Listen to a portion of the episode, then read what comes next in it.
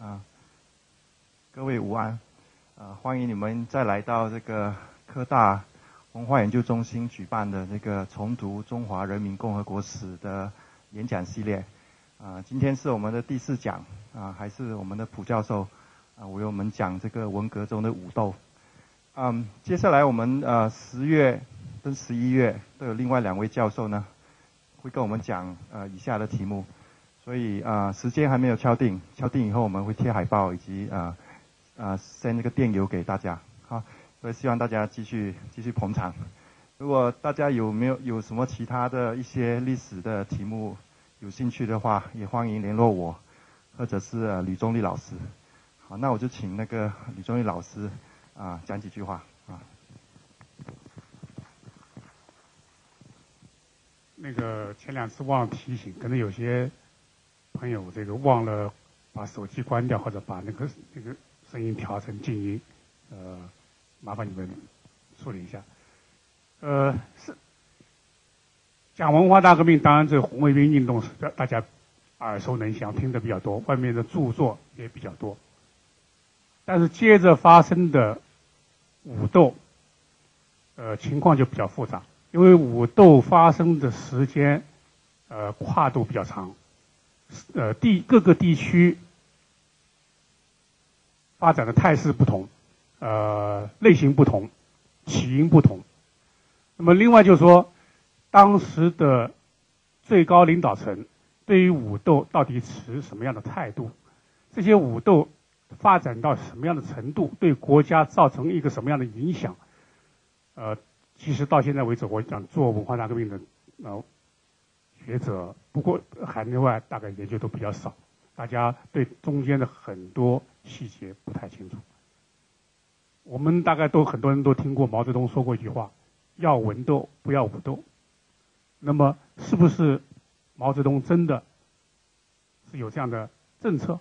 如果有这样的政策，在当时毛泽东威望那么高、影响力那么大情况下，为什么很多人都没有听从他的教导？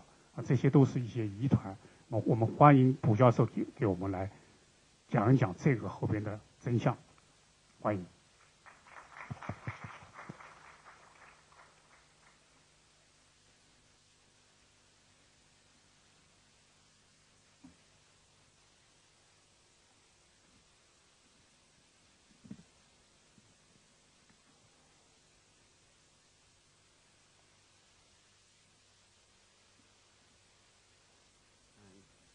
下午好。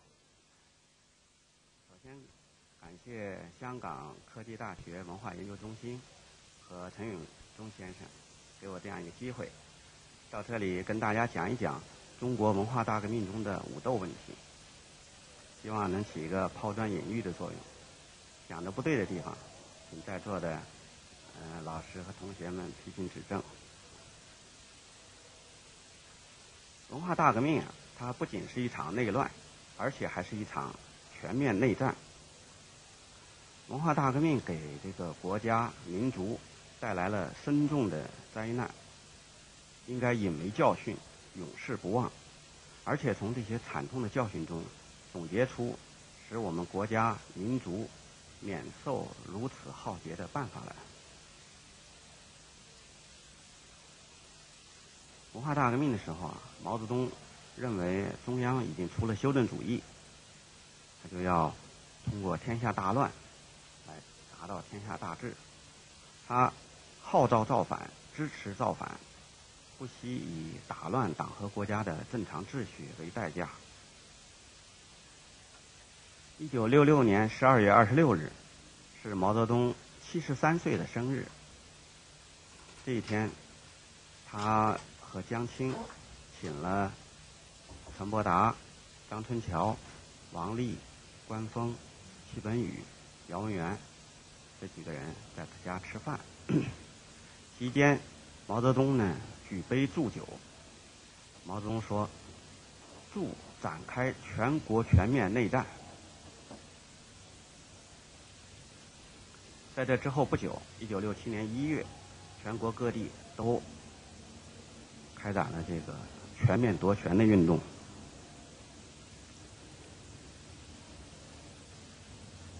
这个全面夺权呢，就是在中央的号召支持下，各地造反派起来，把各地呃所谓党政财文大权从各地的党委和政府手中夺到这个造反派手里。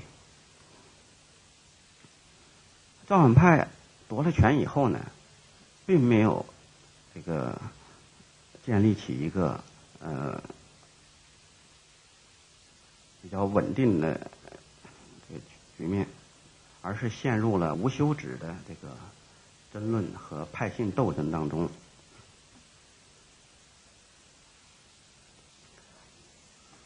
这个在夺权当中啊，就发生了很多由于观点的分歧和利益的冲突，呃，造反派自己也发生了很多这个矛盾，造反派内部也产生了分裂，在很多地方呢都出现了，嗯，造反派分裂成两大派，有的地方分裂成三大派组织，这些组织之间呢互相对立，矛盾越来越深。到一九六七年，嗯，春夏之交的时候，矛盾就更厉害了。很多地方由于矛盾激化，引发了大规模的武斗事件。有许多地方出现了大批农民进城参加武斗的现象。对此呢，中共中央多次明令禁止，但是收效甚微。群众性的武斗由原来的这个棍棒、石头，后来发展到使用枪和炮等现代化武器，死人的数目呢也大大增加。毛泽东在一九六六年年底所预期的那种全国全面内战，在全国相当一部分地区啊成为了现实。我们讲武斗，文革中的武斗啊，主要有两种形式，一种呢是对被批判的对象进行武斗，还有一种呢是两派群众组织之间的武斗。中共八届十一中全会通过的十六条，其中有这个要文斗不要武斗这样的字句，这个武斗指的是。对被批判的对象的武斗，在通过十六条的时候啊，那个时候还没有预料到，后来全国会出现那么多的观点对立的派别组织，发生那么多的不同派别之间的武斗。文革中间被批判的对象呢，嗯，主要有三种人。一种呢叫走资本主义道路的当权派，简称是走资派；还有一种叫资产阶级反动学术权威，简称叫反动权威；还有一种呢叫地主富农，嗯，反革命分子、坏分子、右派分子加资本家。这些呢，一般就简称叫牛鬼蛇神。前两类啊，走资派和反动权威，其实他这个人数人这些人呢是很不确定的，因为始终没有一个明确的界定标准。就是运动一起来，大字报铺天盖地，这个群众蜂拥而上，人们很难搞清楚哪些干部是走资派，哪些干部不是走资派。运动初期呢，有一些党委。抛出了一些这个让大家批判的所谓反动权威，那时候人数还比较少，但是随着运动的发展，后来大批的专家学者教授都被批成反动权威。这个第三种牛鬼蛇神这个这个五类分子和资本家呢，这些人的相对来说是比较确定的，嗯。五类分子在解放以后是都是戴了帽子的，入了令册的，就是都定过成分。嗯，五类分子全国总数大概在两千万人以上。资本家呢，这个数目也是比较确定的。一九五六年，嗯，实行这个对资本主义工商业的社会主义改造。嗯，改造结束以后，将八十六万人划为这个私方人员，按照资产阶级工商业者对待。这就是所谓资本家八十六万人。实际上这里头很多啊，他不能算是资本家，充其量也就是一些小商小贩、小手工业者。文化革命以后，对这八十六万人进行了落实政策。把八十六万人中的七十万人区别出来，就是给他摘掉资本家的帽子，恢复他们劳动者的身份。这就是嗯，第一种武斗的被批斗的对象是这些人。对被批斗的对象实行武斗，不是文化大革命的发明，历次运动都有。不过随着这个阶级斗争。这种形式的发展，这个武斗的现象越来越严重。比如这个文革前的四清运动，就普遍出现这个打人和刑讯逼供的现象。文化革命开始以后，随着轰轰烈烈的群众运动的展开，群众中的暴力行为。也同时出现。这个六六年六月十八号，在北京大学发生了所谓“六幺八”事件。六幺八事件是什么呢？就是北京大学的一些学生自发的起来，抓住一些老师干部，把他们揪到一起，就在进行斗争。呃，没有组织，没有领导，是一种。乱打乱斗的局面。后来工作组批评了这个事情，处理了其中的一些人。刘少奇后来对这件事情呢，把这个事情批发到全国。嗯，刘少奇批示说，全国各地凡遇到这种现象，都可以参照北大工作组的办法处理。这个北大工作组的办法实际上什么呢？就是要控制。控制这种乱打乱斗的局面，他对走资派反动权威还是要斗，但是要有组织、有领导的斗。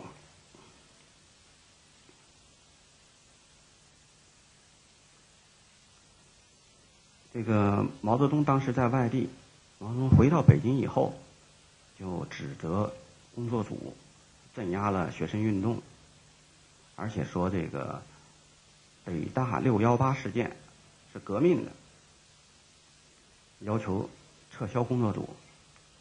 七月底，中共中央就做出了撤销工作组的决定。从八月开始，武斗之风就开始蔓延。为什么呢？这个工作组啊，原来它还是一个像闸门一样，他还可以控制一些群众的这个。乱来的东西，工作组一撤销以后，就等于放开了闸门。八月，武斗之风就开始蔓延。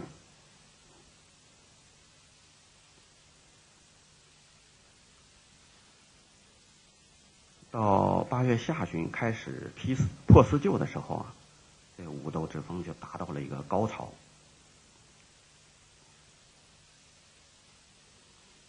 还有就是文革中。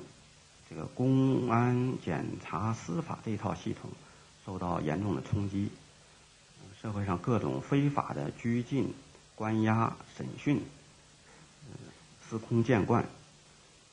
尤其是在那个像清理阶级队伍、整党、抓五幺六这些全国性的运动当中，对被被审查批斗的对象进行拷打、折磨、刑讯逼供。这种现象都普遍存在，这种现象一直延续到文化革命结束。上面讲的是文革中武斗的第一种形式，第二种形式呢，就是文革中不同派别的群众组织之间的武斗。这种武斗也是在全国普遍发生，造成全国社会的大动荡、大混乱，人民生命财产失去保障，成千上万的人在武斗中死于非命。文革运动初期，这个群众中围绕着对待原来单位领导人、对待工作组这样一些态度和观点，就分成了两大派。部分群众认为呢，本单位领导人和工作组他就是党的代表和化身，你反对本单位的领导人，反对工作组，那你就是反党啊。而另一部分人呢，认为根据这个文革以来这个中央文件和中央领导人的讲话精神，这个本单位领领导很多领导人和工作组，他阻碍了运动的发展。造反才是运动的大方向。尤其到六六年十月提出批判资产阶级反动路线以后，这个群众中这个普遍出现这观点对立的这个呃现象。那里头就是当时有所谓保守派和造反派。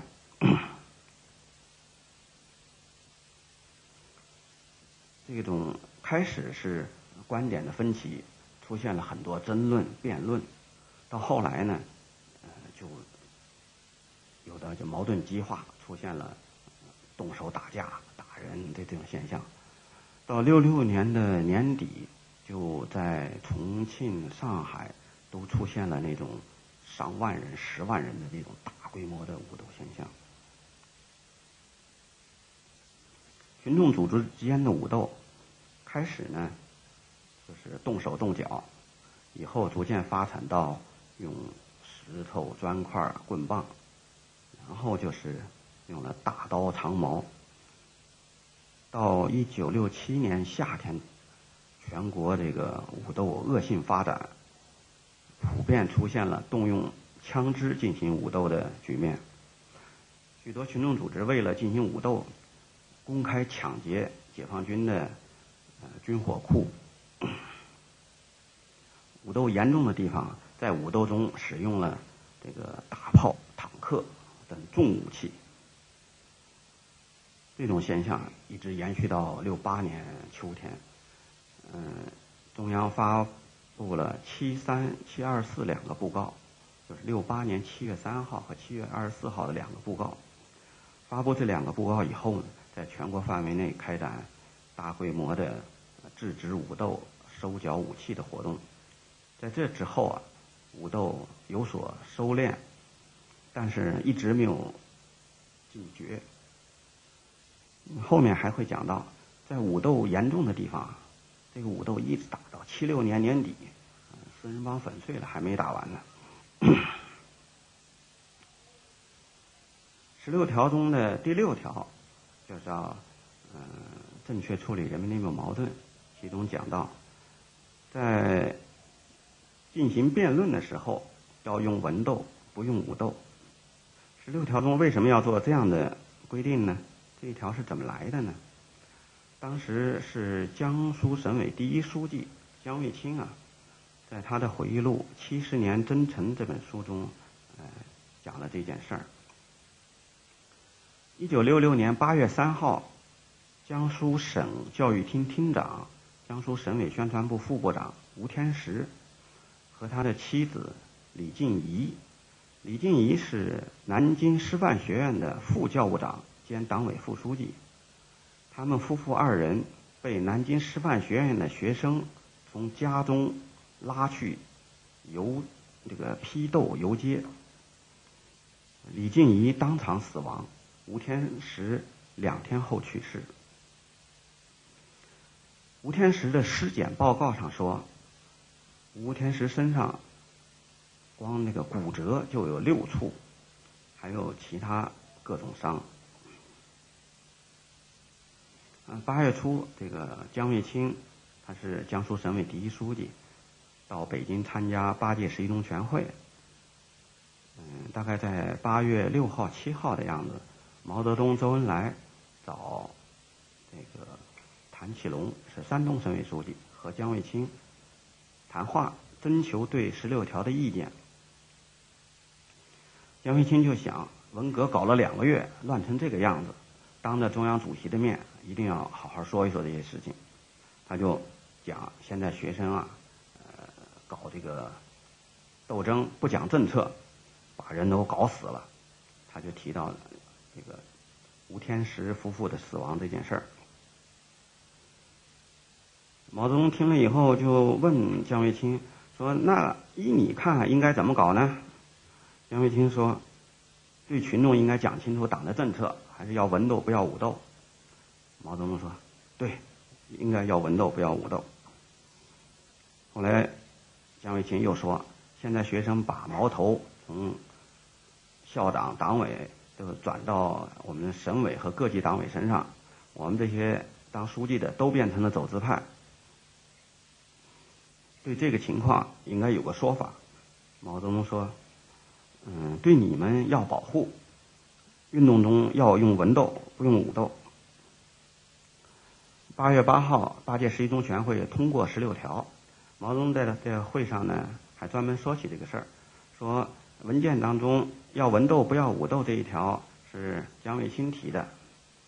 姜卫清当时就站起来说：“嗯，是我提的，您批准的，这就算你的指示。”后来文化革命中呢，要文斗不要武斗，也是按照当着毛泽东的语录来使用的。嗯，大家都知道，十二一九六六年十二月三十号啊。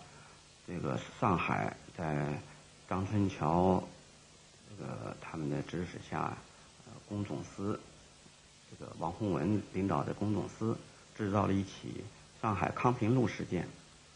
这个所谓康平路事件呢，就是康平路是上海市委办公的地方，当时在这个地方发生了呃造反派工总司对保守派赤卫队的一场大武斗。卷入这个武斗的人数在一万人以上。通过这次武斗呢，是把赤卫队彻底打垮。这工总司呢，开始成为上海运动的主力。过去有一种说法呢，就说上海康平路事件是文化大革命中第一起大规模群众武斗。呃，实际上呢，还不是这样。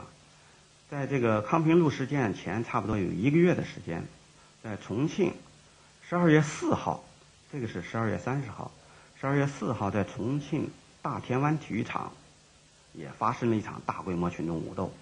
那个武斗是怎么回事呢？就是四川的重庆工人战斗军这个组织啊，在那儿开大会，题目是批判西南局和。嗯，四川省委、重庆市委开这么一个大会，他的对立面组织呢是叫八幺五。八幺五这一派认为，你四川战斗工人战斗军是个保守派，你们没有资格开这个会，你们开这个会实际上是假包庇、那假批判、真包庇，是一种阴谋。于是这边开会，八幺五就去冲，那你几万人开大会。几万人去冲，那就形成了一个大混战。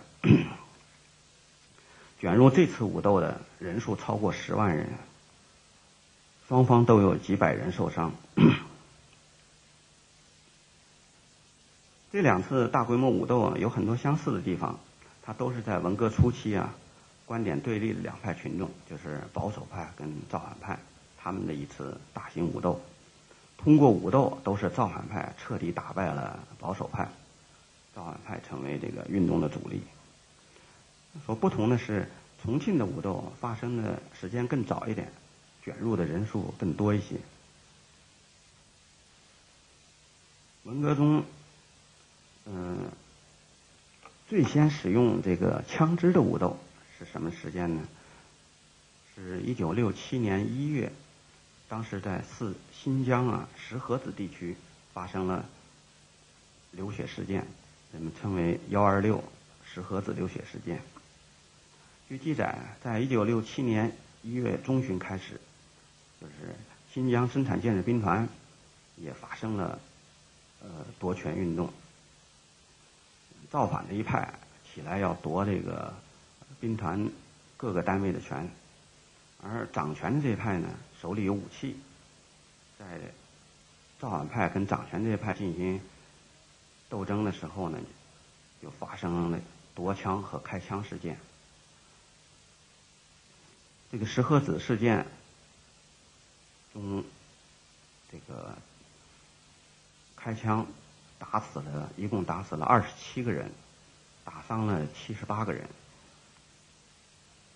这是全国最早的使用枪支进行武斗的事件，在一九六七年的一月二十六号。对新疆石河子事件啊，这个事件到底是什么性质？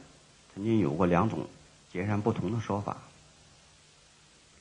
中央文革小组和那个新华社有关记者认为，这是一起呃严重的镇压革命群众的反革命事件。当时这个文化革命动向，这个新华社办的这个这个给领导看的这刊物。其中登载了新华社记者一篇述评，叫《新华社记者述评石河子反革命事件》这么一个稿件。而生产建设兵团的领导人呢，叫丁盛，还有个叫裴周玉，他们在二月一号向中央文革写报告，说石河子事件怎么发生的，就是因为造反派夺枪引发的事件。新疆军区向中央军委也写了报告，说是部队在忍无可忍的情况下镇压了歹徒，这就是两个截然不同的说法。毛泽东出于对边境安全的考虑啊，没有支持中央文革小组的意见，同意了新疆军区的意见。后来这件事儿定性质就是这个。去歹徒企图夺这个解放军的枪，这样一种反革命事件，定成反革命事件。后来抓了一些人，判刑了一些人，逼死了一些人。但是这个事儿啊，文化大革命以后又起了很大的变化。一九七八年，这个新疆区党委就做出了一个决定，嗯。把这个幺二六的性质来了一个根本的变化。这个新疆区党委关于原生产建设兵团几个问题的决议中间写到：这个一九六七年幺二六事件完全是丁盛阴谋篡党夺权，调动兵团值班部队血腥镇压革命群众的反革命事件。后来这个事儿呢，中央中共中央同意了新疆区党委的意见，为这个事儿进行了平反。实际上，这个说法呢，又回到了十几年前中央文革定的那个性质，就是镇压群众的反革命事件。当时主要是因为丁盛被定为四人帮帮派分子，所以把这个事儿的性质又整个翻过来了。不管怎么说吧，新疆石河子事件都是文化革命中最早的使用枪支的武斗事件。事件当天打死二十七个人，也是文化革命中武斗中死人比较多的事件。文革中这个死人最多的武斗事件发生在哪里呢？它都是发生在广西和四川。一九六八年。七月三十一号到八月五号，广西自治区革命委员会筹备小组，这就简称“革筹”。嗯，革命委员会筹备小组简称“革筹”。广西革筹和广西军区，嗯，指挥就是这个支持，嗯，广西的一大派群众组织叫联指，对另一大派群众组织叫四二二。就是广西革筹和广西军区支持一派群众组织对另一派群众组织进行呃围攻和镇压，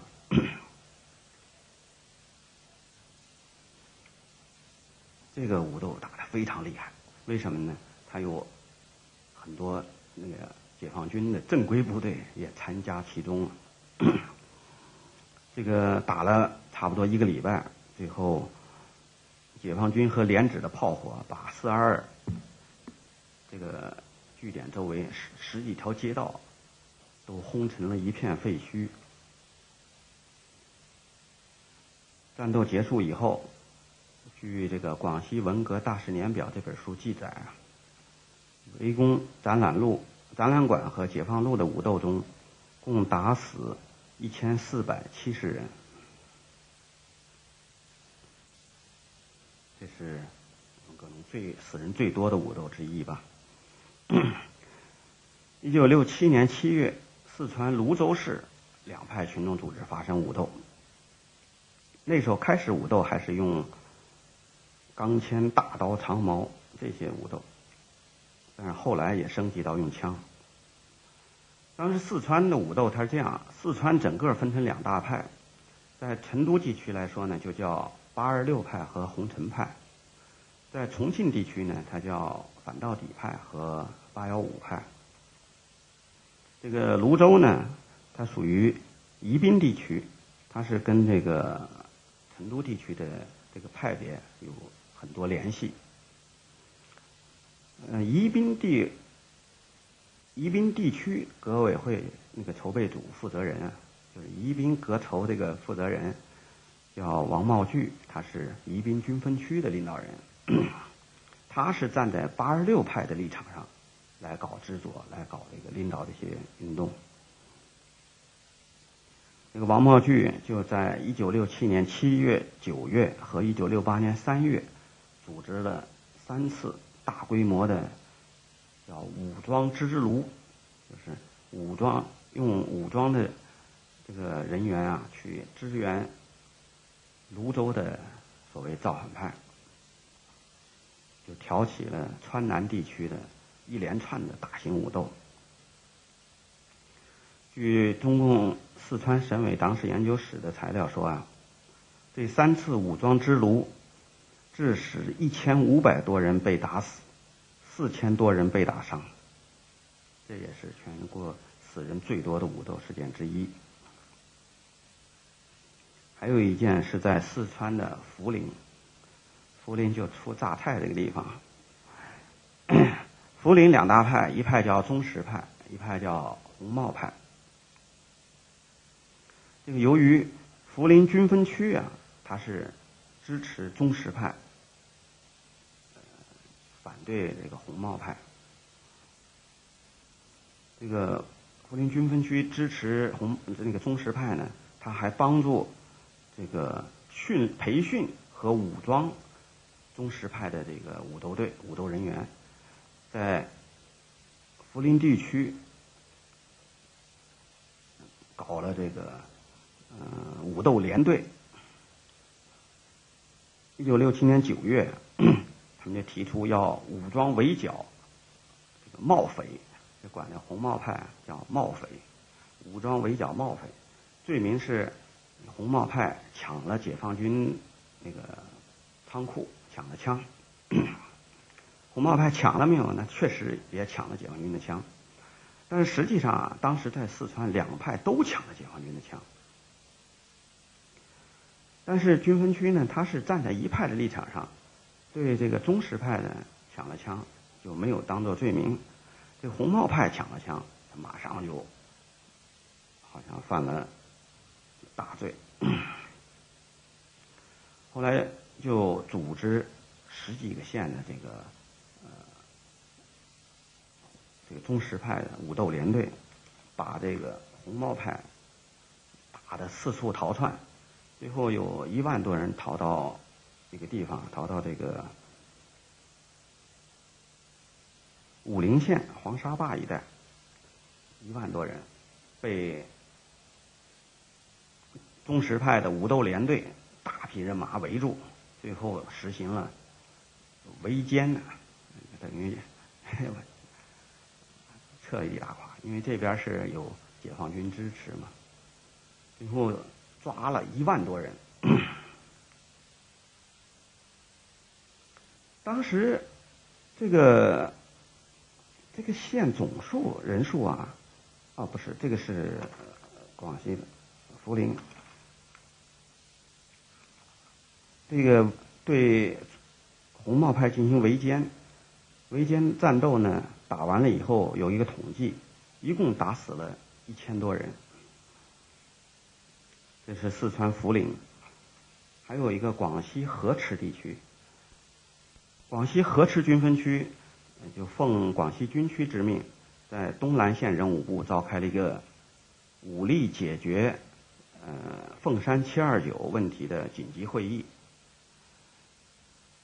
广西河池军分区这个负责人在会上 传达广西军区的首长命令，说是要用解决南宁解放路的办法来解决凤山七二九的问题。刚才讲过，南宁解放路就是这个解放军参加去镇压四二二这个大型武斗。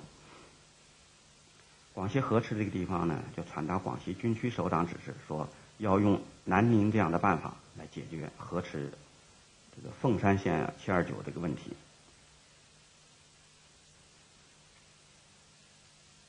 后来也是在广西河池地区组织了四五千人的这个呃武斗队。对四二二这一派在凤山的这个组织叫七二九，进行了全面包围，后来抓了很多人。这次仅这一次这个围歼啊，全县一共枪杀打死一千零一十六人，全县八十六个大队有八十一个大队被连指枪杀了人。经过武斗。经过武装围歼以后，凤山县于半个月后宣布成立了革命委员会。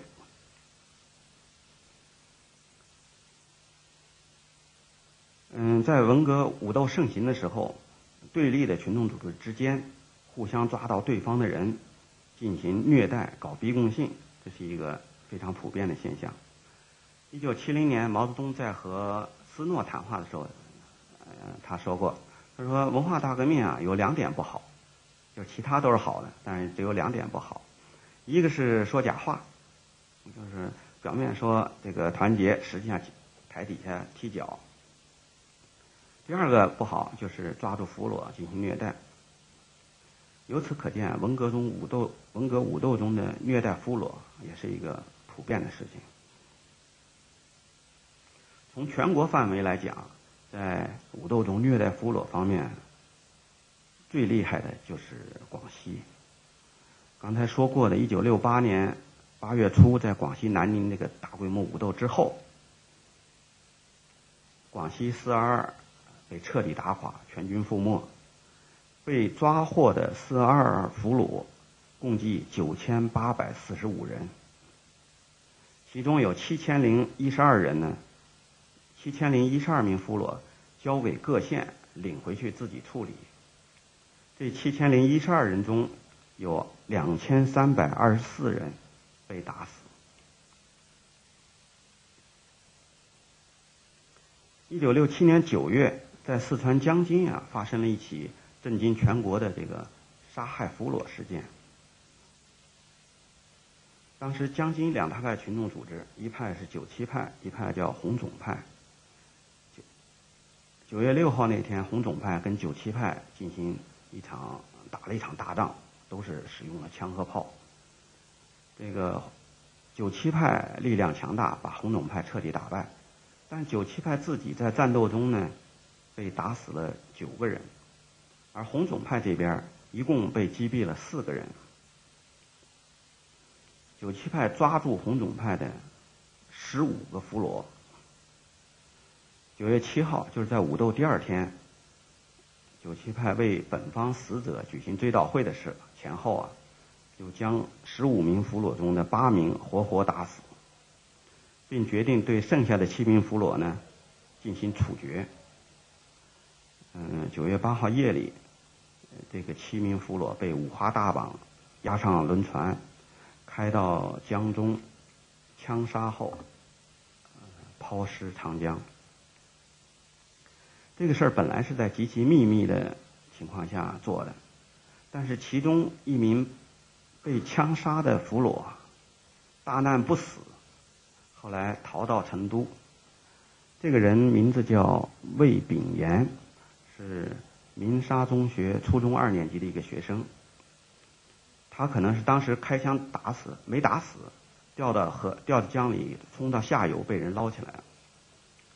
他后来到成都把这件事披露出来，就轰动全国。文革以后啊，在处理三种人的时候，这个下令处决七名俘虏的这个九七派负责人，一个姓何的，被判处了有期徒刑七年。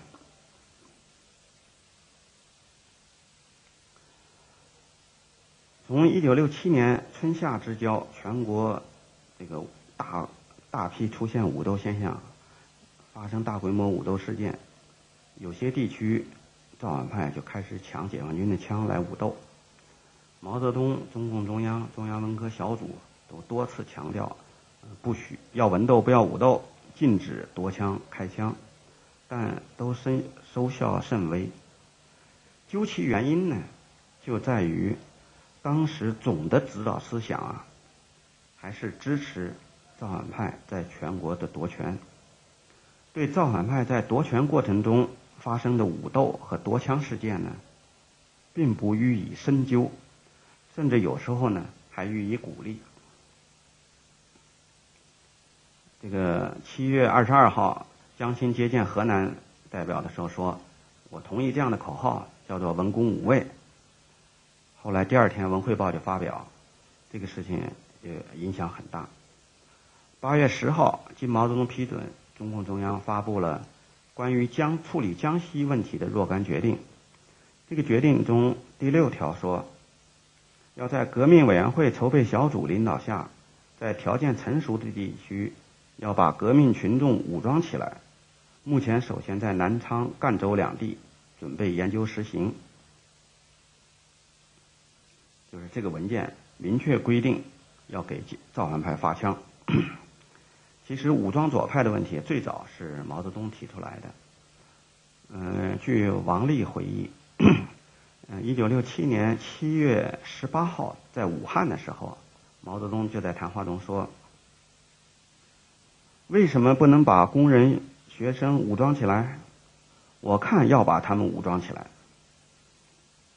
主席还夸奖武汉钢工总在水运学院修筑的工事好，还说自己要亲自去看一看。毛泽东为什么讲这个话呢？因为在武汉地区，当时这个保守派百万雄师的力量要比这个造反派的力量强大。造反派当时是所谓三纲三新这些组织，他们是处于受压制、被这个保守派欺负的。毛泽东就提出。应该把左派武装起来。八月三日，毛泽东在上海听取杨成武的汇报时候，他表示同意湖南关于准备武装一万工人左派的请示。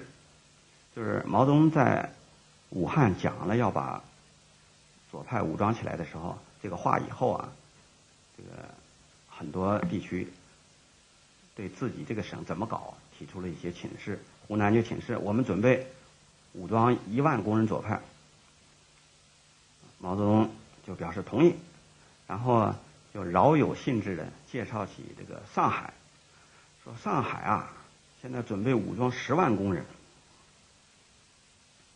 毛泽东还说，枪在右派手里好呢，还是在左派手里好呢？他还说，正规军的枪。抢了不要紧，以后再发嘛。听说四十七军有个团长的枪被抢走以后，大哭起来。毛就说：“哎，这是个好团长。右派抢了枪，哭是对的；但左派要抢了枪，就不要哭。”毛泽东以及中共中央、中央文革小组对武斗，尤其是造反派搞的武斗啊。采取了这样的一种纵容以致鼓励的态度，是武斗之风能够刮遍全国的主要原因。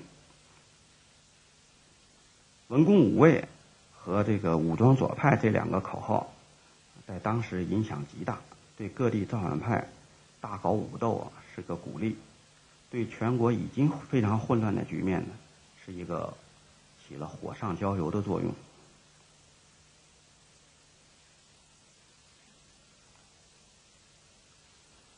嗯毛泽东这个对武斗到底是什么态度呢？可以分别从他对被批斗对象的武斗和对群众组织的武斗啊来谈一谈。很多材料表明，毛泽东呢对这个被批判的对象进行武斗啊，他是不同意的。嗯，他主持制定的十六条就明确规定，要文斗不要武斗。一九六六年十二月，清华大学井冈山要求把王光美揪回去批判，毛泽东没有同意。一九六七年八月。这个毛泽东不在北京的时候，江青他们同意中南海的造反派开了刘少奇的批斗会。毛泽东知道以后批评这个事儿。毛泽东他也知道，开这样的群众性的批斗会啊，很难保证不发生不发生武斗。当然，下面还有一一很多讲话都是说不要武斗的。嗯，这样材料很多。一九七二年十二月。原来铁道部的副部长刘建章，他妻子叫刘淑清，写了一个材料，向毛主席报告刘建章受迫害的情况。毛泽东在这上批示说，就是这种法西斯式的审查方式是谁人规定的？应一律废除。态度很明确，反对。审查这个干部时候用刑讯逼供的办法，这是以上说的这一面。但同时呢，还有很多史料表明啊，毛泽东对武斗的否否定啊，并不是一贯的。有的时候，他对武斗是放任或纵容的。嗯，最有名的一个讲话大家都知道，就是六六年呃文革初期六月份吧，毛泽东讲过。好人打坏人，活该；坏人打好人，好人光荣；好人打好人，误会。今后都不许打人。这个是一种传说，没有正式的文本。但是呢，这个话，一个是江青在六六年七月二十八号海淀区这个中学生代表大会上讲的，很多人都听到；一个是公交政治部主任陶鲁佳。在接见铁道学院学生的时候，也讲过这个话，说毛主席说了：“好人打坏人是活该，坏人打好人，好人光荣；好人打好人，误会。”所以说这个话，我们判断毛泽东确实说过。既然说好人打坏人活该，那你后面还说以后不要打人，那也就没什么约束力了。八月二十三号，周恩来。嗯，审定李富春他们拟定的一个关于国务院机关开展文化革命的十条规定。这十条规定呢，强调党的政策，强调这个呃，像要文斗不要武斗啊这些政策方面的东西。周恩来同意这个，把它 批给毛泽东，建议毛泽东就是批发这个东西。毛泽东当时就是八月二十八号，在这上面批了几个字儿，说。此事应当讨论一下，但实际上毛泽东看了以后啊，根本就是不以为然。第二天中央常委开扩大会，毛泽东提到这个事儿，他说了一段话，这个话在毛泽东文稿中有记录，说一条也不要，何必十条？来一个放任自流，有十六条嘛，都不听，让他去搞。他还说。全国的省委、大市委、中等市委要垮一批，垮就垮，要准备个别中央委员、一部分省委、一部分市委垮台。就是毛泽东对武斗、对这个批斗对象武斗，他还有这个放任自流的一面。一九六七年九月四号，毛泽东与中央文革小组成员谈话中，一方面批评说把干部搞得很惨，这种做法不对。但另一方面，他又说，犯错误的干部主要是执行了资产阶级的反动路线，另外是长期脱离群众，现在群众要报复一下，搞一下也没有什么了不得，又不是向敌人下跪。这个毛泽东说的很轻巧，但经过文革批斗场面的人都知道，这个搞一下的厉害，搞一下有时候能把人搞死。在破四旧的高潮中，嗯，有一天吴那个毛泽东把吴德找去汇报情况。吴德当时啊是北京北京市市委的呃主要领导，他说这个当时破四旧啊出现了任意抄家、打人、打死人的现象，他希望向毛泽东当面汇报，请毛泽东来制止这种事儿。他说我们北京市委制止不了，请希望中央来制止。他这个回忆录写道：“他说我的期望落空，雄才大略的毛主席，以他超乎常人的思维方式，缓缓说：北京几个朝代的遗老没人动过，这次破四旧动了，这样也好。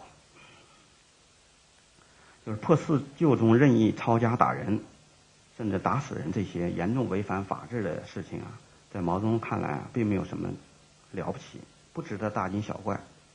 对于一些像旧社会的遗老这样的人，还说动了也好。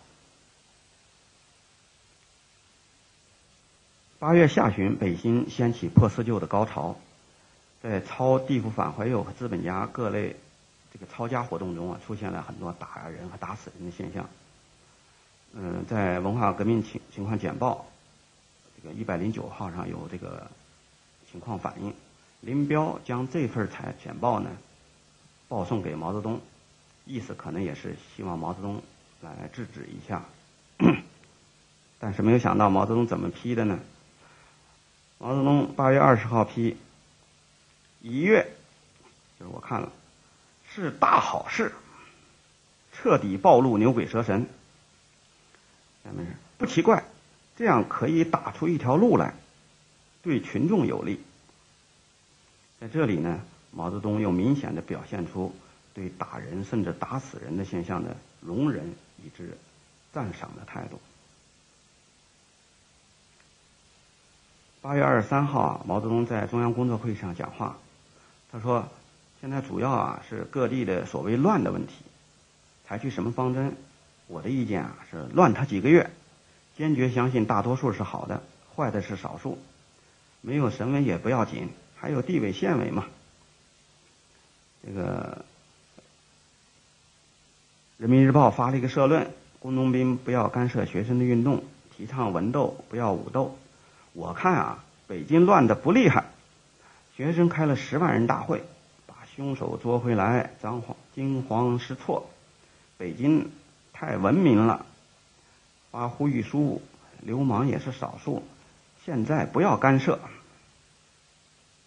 毛泽东的这番话值得注意，就是他在北京已经出现了大批非法暴力的非法暴力行为、死人事件频频发生的情况下讲这番话。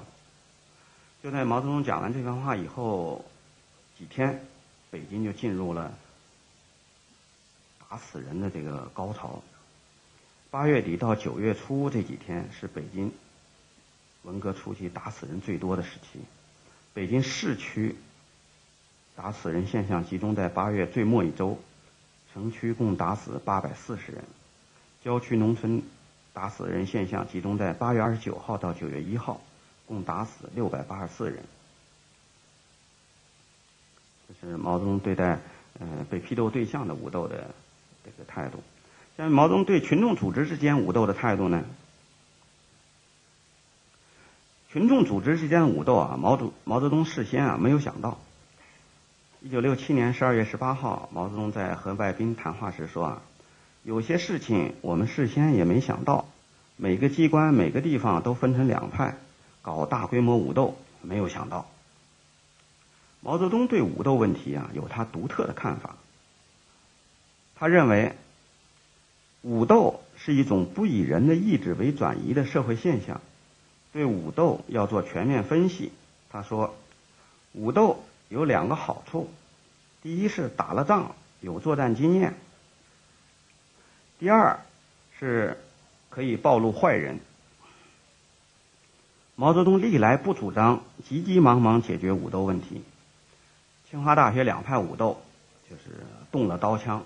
打死了人，毛泽东呢并不着急，他对清华大学武斗采取的叫“四不政策”，就是不怕乱，不管、不急、不压。他在一九六八年七月二十八号这个讲话中，就是接见五大领袖的讲话中啊，他说：“现在工人去干涉，如果不行，把工人撤出来，再斗十年，地球照样转动，天也不会掉下来。”一九六七年八月四号，上海发生砸这个上财联司的这个大型武斗。毛泽东当时从武汉已经到了上海，他还亲眼目睹了这个武这场武斗现现场的纪录片。毛泽东不仅没有反对，还明显透露出这个欣赏的态度。这个当时上海革委会副主任徐锦贤。他在他那个回忆录《十年一梦》中讲到这个事儿，说当时我们把这纪录片送给毛泽东看，毛泽东坐那儿看的津津有味。毛泽东是对这种武斗他并不反对，而且还有一些赞赏。后来指挥这个武斗的王洪文受到毛泽东格外关注，最后提拔成自己的接班人。八月四号，毛泽东从上海给江青写了一封信，其中有两点特别值得注意：一个是提出了武装左派问题，一个是提出了群众专政的问题。毛泽东认为，百分之七十五以上的部队干部是支持右派的，因此当前文化大革命的一个主要问题就是要武装左派。在这之前啊，林彪曾经给毛泽东写了一个信。说现在最严重的问题就是群众抢枪夺枪。这个毛泽东呢，对林彪的说法不以为然。他在给江青的信中提到，呃，夺枪问题并不严重。毛泽东认为当务之急是要武装左派和群众专政，称如此左派声威大振，右派气焰就压下去了。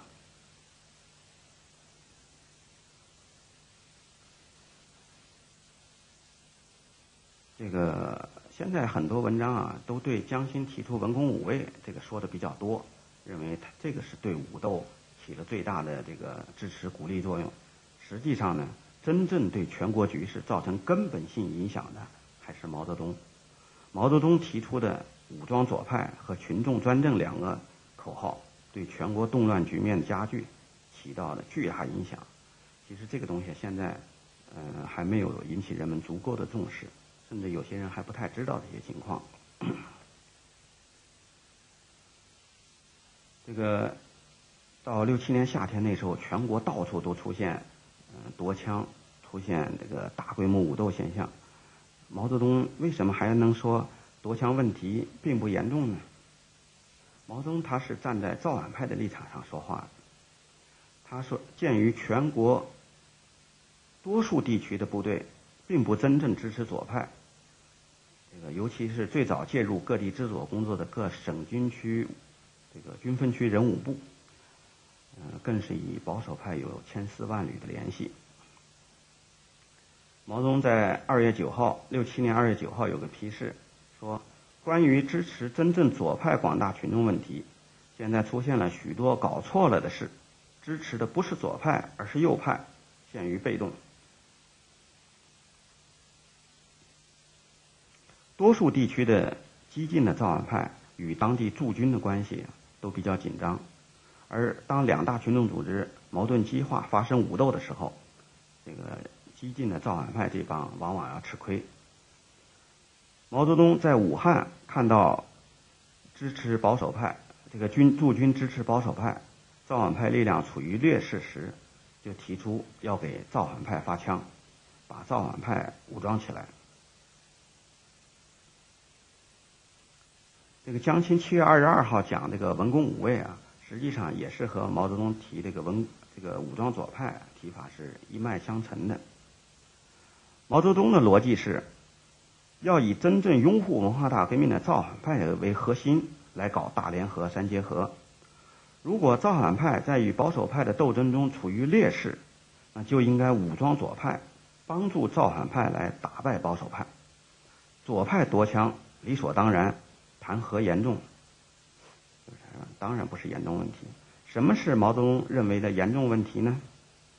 七月四号，中央军委办公厅编印的《群众来信摘抄》中，登载了江西赴京控告团、江西赣州赴京控告分团的电话汇报，反映江西赣州武斗严重，人员伤亡很大，断粮断水，交通全部堵塞，要求中央立即派部队前往制止武斗。毛泽东将此件批给林彪、周恩来，说：“赣州问题严重。”涉及整个赣南十多个县，就是赣州造反派在武斗中啊被打死了二百多个人。毛泽东认为啊这才是严重问题，就紧急调兵遣将前往增援。按照毛泽东指示啊，在全国一些地方给造反派发了枪，除前面说的像上海、湖北、这个湖南以外。还有像河南也发了枪，还有在北京也发了枪。北京是八月十六号，在北京航空学院，这个北京卫戍区副司令参加宣布，这个武装北航红旗是中央决定的，就是给北航红旗发了枪。八月十八号上午，也在北京师范大学给井冈山也发了枪。这个选中北航红旗和师大井方井冈山为武装左派的典型呢，是因为这两个组织都是在全国有相当影响的造反派组织，在学校内部呢都是一派掌权。嗯，在北京搞这个武装左派，实际上是一种象征性的。嗯，发的枪和枪支弹药，实际上一直也没派上用场。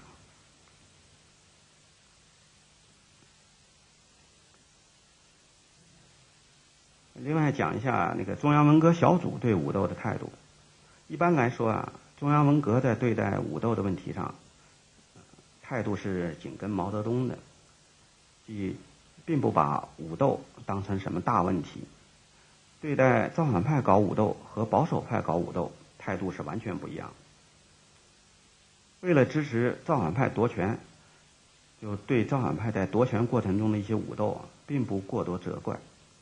而对保守派武斗，则会大加训斥。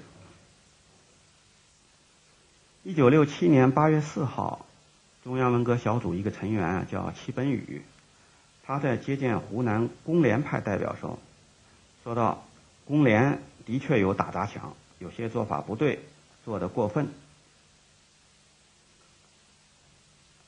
工联派代表呢就极力为自己辩解，说。打砸抢，我们从来没搞过一次，有些材料不真实。戚本禹说：“你说一次打砸抢也没有，我才不信。真的一件打砸抢没有，那就不是革命派，是非常温和的、非常稳重的中间派。啊，当然我不是鼓励打砸抢啊。这个也说明，这个中央文革小组这些人呢，他都知道造反派是搞打砸抢。”但是呢，不把它当做很严重的问题，这和这个毛泽东对待武斗的态度啊，实际上是一致的。这个林彪对武斗什么态度呢？林彪在文革中啊，实际上他主动提出的呃问题啊非常有限，他基本上都实行毛泽东支持我支持，毛泽东画圈我画圈，他都跟着，他自己不提什么东西。但从现在有的材料看呢，林彪对武斗实际上是反对的。你看六六年这个八月初，破四旧中有这个随便抄家、打人、打死人现象的时候，林彪就把这个材料报给毛泽东，希望毛泽东来制止。六七年八月，全国武斗厉害了，有抢枪的现象，林彪就给毛泽东写信。说现在最严重的问题就是群众夺枪，夺了枪那他妈造成的危害非常大。哎，这说明他对武斗的这个态度。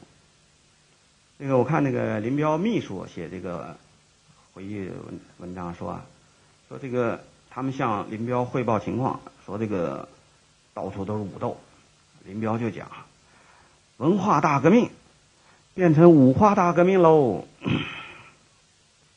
就说林彪态度其实也是反对这个搞武斗的。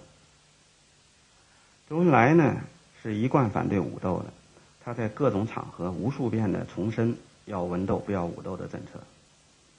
但在政治上，周恩来还是要和毛泽东保持一致。在对待文化大革命中的造反派和保守派问题上，周恩来基本上也做到了在总体上站在造反派一边，反对保守派。对造反派和保守派之间发生的武斗的，坚决支持造反派，批评和斥责保守派。这个。后来在粉碎四人帮中起了重大作用的这个叶剑英元帅，曾经对文革中不讲政策的错误行为做过很严厉的批判，嗯，很严厉的批评啊，这个是大家都知道。但是他在对待武斗问题上啊，有些观点和毛泽东也很接近。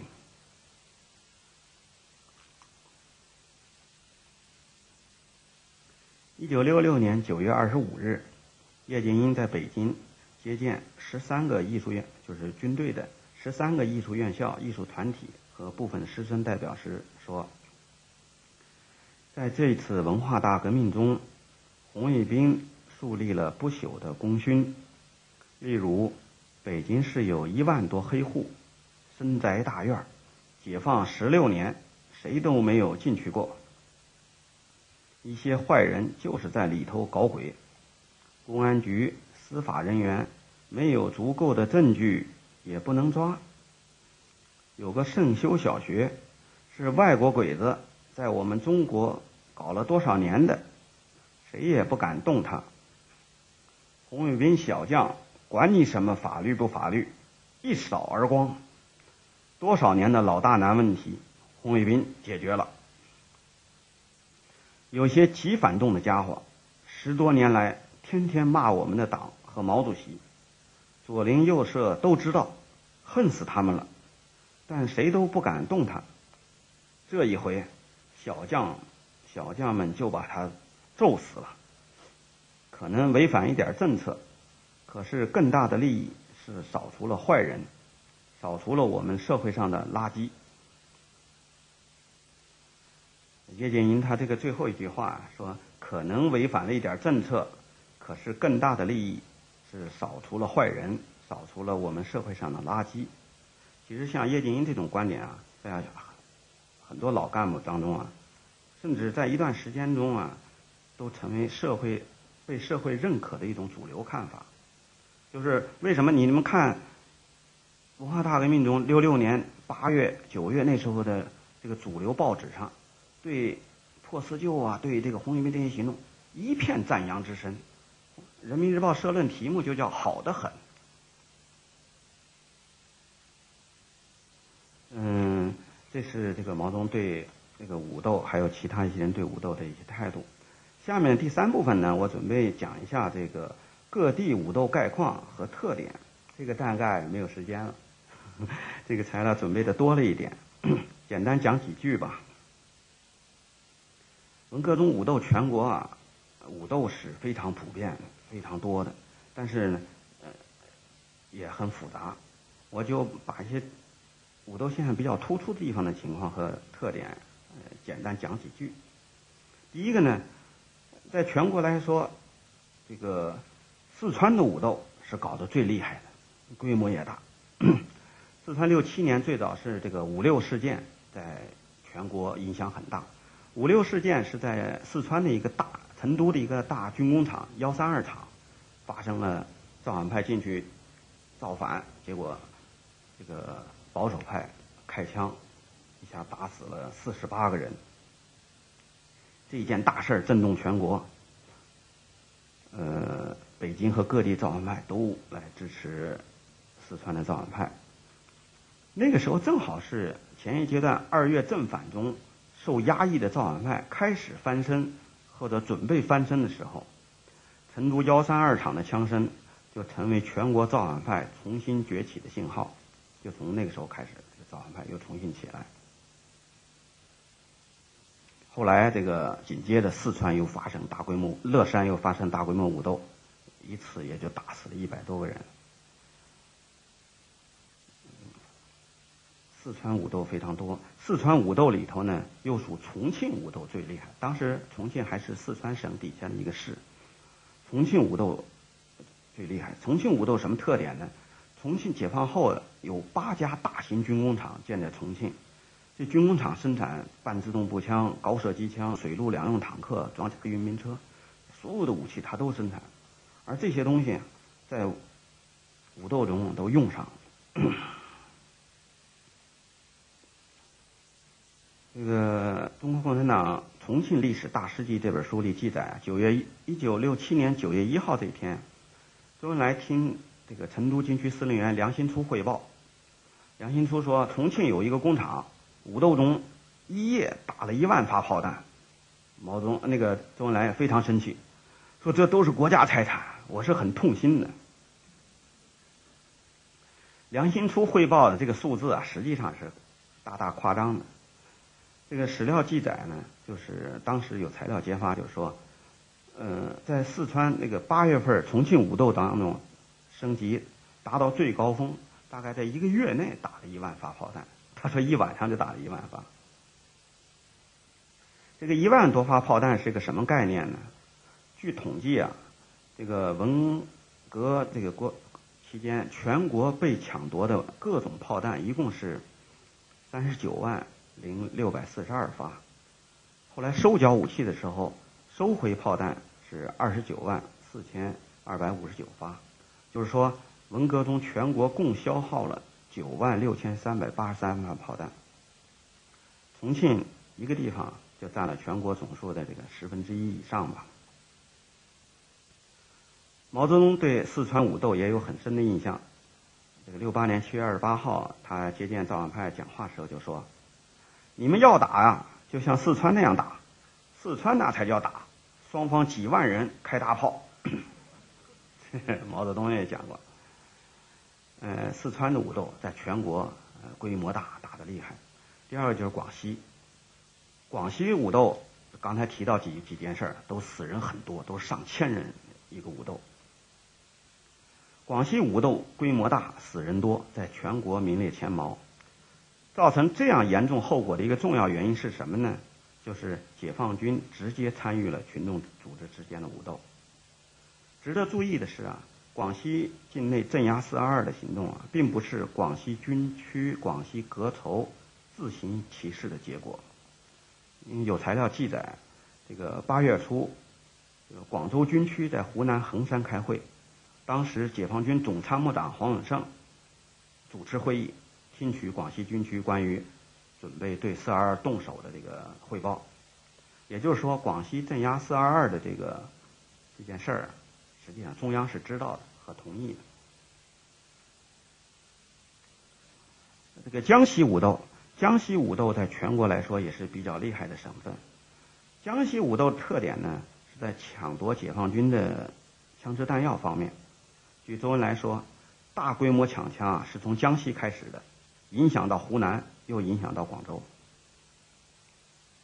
据张春桥有个讲话中说，江西全省当时共抢了七万支枪，其中大多数是发的，少数是抢的。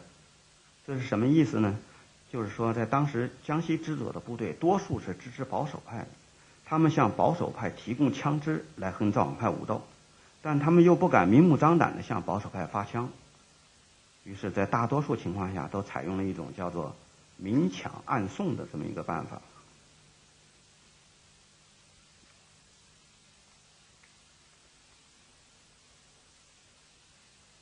浙江武斗，浙江呢是一九六七年三月全省进行军管，军管以后呢，呃，军管会内部对呃浙江两大派有不同看法，就是。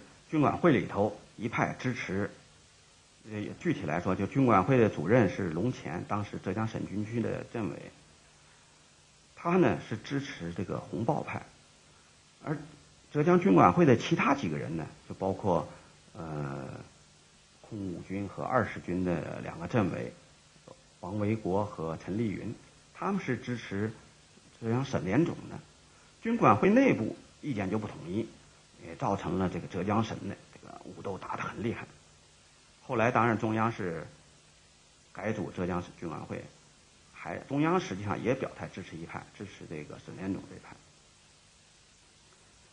像这种情况还有一些，像云南，云南也是这个军队内部啊各支持一派，造成武斗不断的现象。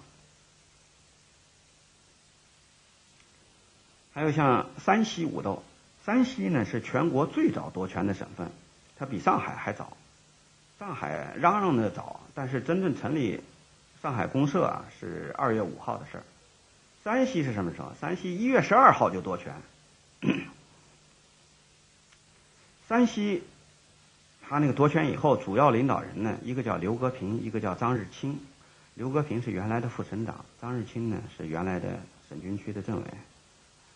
这两个人，他们之间有矛盾和斗争，结果在。山西的武斗当中，那个群众组织派系斗争当中呢，各支持一派，也是山西武斗厉害、持续时间长的一个原因。山西武斗呢，一直打到九大以后，到六九年九月这个七月二十三号，中央发布一个专门针对山西的布告——七二三布告以后，才开始解决山西的问题。与山西武斗类似的呢，有。黑龙江和贵州，黑龙江、贵州都是全国最早进行夺权的这些省份，但是呢，夺权很早，但是一直不安定。以后呢，是武斗很厉害。最后，在九大以后，六九年以后，中央都对这个这些省的领导人呢进行了撤换。在那个黑龙江嘛，是把潘福生撤掉；贵州呢，把李在涵撤掉。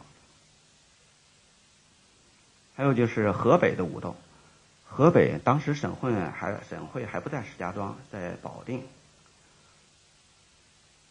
河北武斗实际上最开始也是因为军队的意见分歧，当时三十八军在河北，河北省军区支持一派，三十八军支持一派，结果这两派一直打打得很厉害，打了很长时间。陈伯达曾经到陈到河北去，也讲过一些番话，实际上也是加剧这种。矛盾和斗争。到六八年以后，全国大部分地区武斗就暂停了，或者是嗯平息了。但是这个河北一直还在打，河北一直打到什么时候呢？打到七六年十一月，那时候粉碎四人帮都搞完了，正在搞清查呢。在河北这个保定还在武斗。后来中央是在七六年十一月十。九号，中央中共中央中央军委发了一个布告，解决和保定问题的四项措施，下大力气解决他的问题，才把这个河北问题到七六年年底才基本上制止住。当然，这个材料很多，就没有时间讲，就是今天先讲这么多。大家有些什么问题也可以提一提。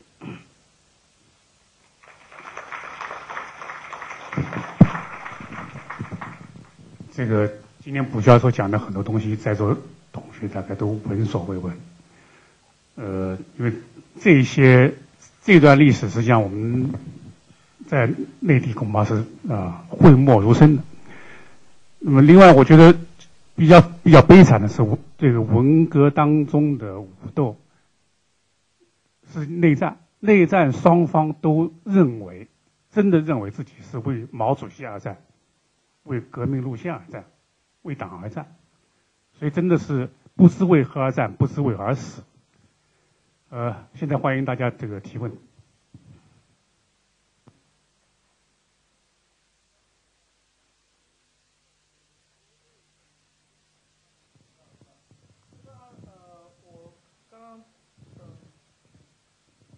呃，我我听到您的讲座，我就有一个感觉，就是我觉得非常难理解的一点就是。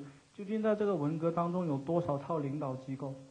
就是按照我的理解，这这里边有有有有一点挺矛盾的地方，就是这个党委国家机器它本身是潜在的被攻击的对象，然后他最后就是呃毛泽东这些指示，他传到下面，我想他也是依靠这一套这么一套机构来往下传。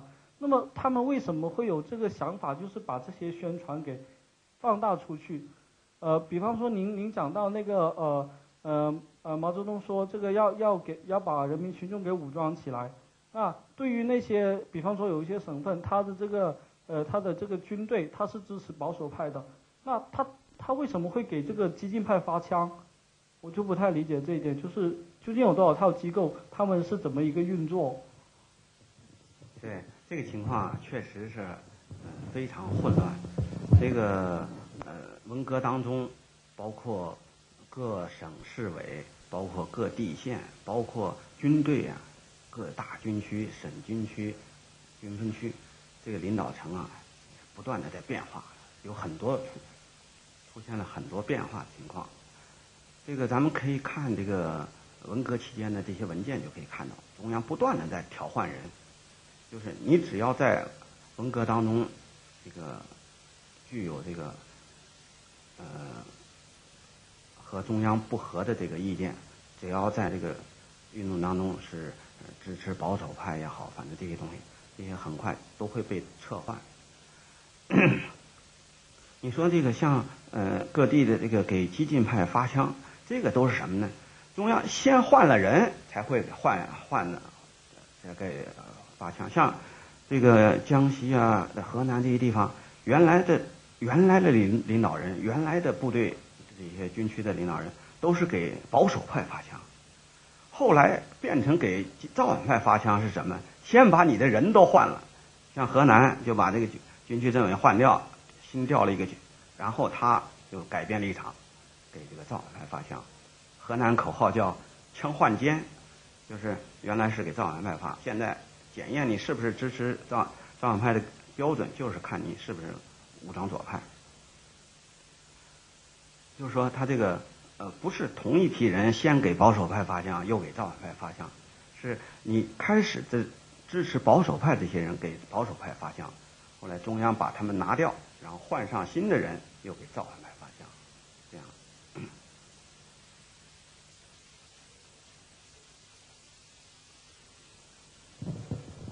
呃，蒲教授你好，我的问题是，就是保守派和造反派，他们这两派，呃，各自的特点是什么？因为他们自自认为都是革命的，都是保卫中央毛主席的，他们各自，呃，就是从您的角度来看，他们各自的特点是什么？他们主要不同是什么？还有就是，既然在，呃，毛泽东本人已经多次明确表示要支持造反派的情况下，为什么？呃，保守派在相当长的时期内还明目张胆的去攻击呃造反派，就是毛泽东已经表态了，为什么他们还要长期的呃就是就是就是两派还要这么打下去？嗯。还有就是在 这个咱们一个一个说，到时候我也把前头的问题问。好的好的好的好的。嗯，好比说这个，你说毛主席说了要支持造反派，为什么各地的？还有一些领导人和一些军军队的负责人还去支持保守派呢，还给保守派发香呢。这个咱们一开始也讲，就是说啊，文化大革命中很多东西，它没有一个明确的标准。毛泽东说了要支持造反派，要支持左派，但是什么是左派，什么是造反派？两派都说我们是造反派，都说我们是左派，他就很难区分。实际上呢，各地的各地的党政领导人也好。军队的负责人也好，他们区别左派和右派的标准，他们区别造反派跟保守派的标准，实际上他们还是用过去的一些传统的看法来进行分析。比如说，这派组织当中人员成分怎么样？这派组织当中这个党团员数量怎么样？哎，根据这些过去的一些经验来判断，而这些经验判断出来的结果呢，往往是错的。有时候你出身成分好，可能你。当保守派的可能性更大，有时候你这派党团员很多，哎，也可能你保守性质更强。就是说，开始这个这个很多当地的党地领党政领导也好，军队的负责人也好，他可能主观上并不是想违反毛泽东的指示，他也想按照毛泽东的指示去做，但是毛泽东指示非常笼统，他要去自己去辨别毛泽东说要支持左派，他就要在自己这个地区来辨别这几派哪派左派哪派右派，实际上是非常难以辨认的。因为文化大革命中啊，很多人喊的是一套，做的是一套，很多是两派喊着共同的口号，你怎么来这区别 很难区别。所以说，武斗文文革中啊，知左知错的现象非常多。嗯，还有什么问题？呃，最后，呃，这两派就是造反派和保守派，最后打了这么长时间之后，到底是哪一派打胜了？呃，这样说，呃，呃，这个随着文革的进程啊，开始是最开始一批啊造反，后来慢慢的有些人从造反派变成保守派。后来造新的造反派兴起以后呢，嗯，基本上在六七年年底左右就把大部分全国大多数地区的保守派就被打败了。但是有些地区造反派一直到六七年还活动的很厉害，像武汉这个百万雄师啊，六七年七月才彻底打垮。就是说，他的进程开始是保守派，后来造反派把保守派基本上彻底打败，然后造反派内部又进行分裂。分裂出来以后呢，有一派比较激进，有一派相对缓和一些。他们两个又新形成了新的所谓造反派和保守派。但是可以说，文化大革命的结果，造反派和保守派最后谁也没胜利。保守派先被造反派打败，造反派后来呢，就是在全国都建立革命委员会以后，就说文化大革命的历史使命已经完成了以后。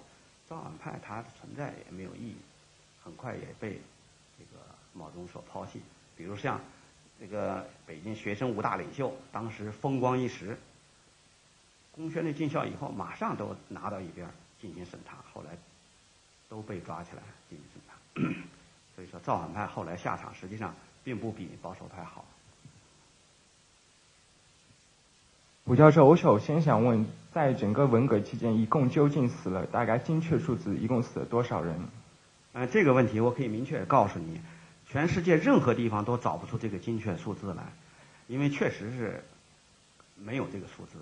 当然，有一些人根据一些材料进行分析和呃整理，能得出某一地区、某一时期的一些数字，相对来说比较准确的数字，这个有，比如说。北京，嗯，六六年的八月底到九月初，死了一千七百七十二个人，这个是有有统计的，当时有记录的，这是比较确切的。但是你北京市文革中间一共死了多少人？我找了二三十年，我也找不到这个材料，因为文革当中啊，这些材料非常分散，很难你找到全部的这些材材料，你才能做出最后的判断。所以文革中死人总数啊，这个实际上很难判断。当然，那个有些人做了一些判断，像丁书啊，他写文革死了两百万人。我觉得这是他的一家之言。我做过估计啊，反正我讲呢，我说百万人以上是有，但是能不能到两百万人，我没有没有材料，我只能暂复缺如。但是说一百万人，我有材料，就是我掌握的材料起码能达到这个数。但是能不能达到两百万呢？我手中材料还不够，以后看看能不能找到更多的材料。那其次，我想问，作为毛泽东，他当当时的个人权威，他完全可以是相当于没有人可以和他相提并论，他完全可以以法治国。他为什么愿意看到自自己家里两派人在一起打？他乐于见于这样局面。其次，他当时提出共产党提出是。农民翻身，人人平等。那为什么当时这个社会它的等级如此森严？每个人都能带上有分在不同阶级，完全左派右派完全是因为不同阶级。那您作为一个研究这东呃文革十多年的学者，光看毛泽东在文革期间这十多年，你是如何评价他这个人的？我我最重要的问题就是您是如何评价毛泽东在文革期间他作为一个人？因为邓小平说过，毛泽东总体是好，犯过一些错误。但是我想，死了几百万人，的确不是一个小错误。光从文革期间这段时间，你是如何评价毛泽东？嗯，呃，是不是可以归结成两个问题？一个就是说，毛泽东为什么他权威那么大，说话那么管用，为什么不采用以法治国，用在法治的范围来进行呢？实际上，呃，毛泽东当时权威是很大，但是呢，他搞不了依法治国，为什么呢？因为他的很多做法本身就是不合法的。为什么呢？就是在中央内部啊，有很多事情他都不能进行合法的方方法来通过他的主张。他文关于文化大革命的很多思想啊，很多东西，可能在当时的中央高层领导人中能够完全接受的，也是很少很少。所以他进行文化革命的时候，采取了很多不合法的办法，比如他开始搞这些批判啊，都都是背着中央常委、中央主要领导人，他自己组织一帮人，他没有用这个党过去的这套班子，他是组织了一帮这个秘书啊、亲信啊这些。这套班子单独搞，真正要实行依法治国，那在呃讨论问题、决定问题上要少数服从多数，而他的很多意见很难一下子都获得多数。虽然他说话很管用，很多人就是不同意，嗯，思想上不同意，也可能会举手同意他，但是毛泽东呢，有很多东西还是很难获得多数人同意，比如说。八届十一中全会是干什么的呢？就是统一党内思想，搞文化革命。但是毛泽东后来也说，这个文化革命，这个八届十一中全会开了，大家也举了手，但是后来大家还是不按这个办。为什么呢？就是多数人还是接受不了毛泽东的很多思想，就是毛泽东搞这个以以法治国，在他来说是行不通的。他采取了很多并不合法的办法来搞文化革命。第二个问题呢，就是。对毛泽东在文化大革命中的评价，我对毛泽东在文化大革命中评价完全是否定的。我觉得这件事儿是毛泽东最大的污点，他一生中干的最大的坏事儿。当然，有人说毛泽东民主革命有功，社会主义建设呢有错，文革有罪。我看说的不错。呃，时间时间关系，我想。我我们今天就到这儿，我们再次感谢卜教授。好，谢谢大家。那么刚刚陈教授也说，我们十月、十一月还有两位讲者，那么讲的问题也是我想大家比较有有兴趣的，所以大请大家注意我们的通知，谢谢。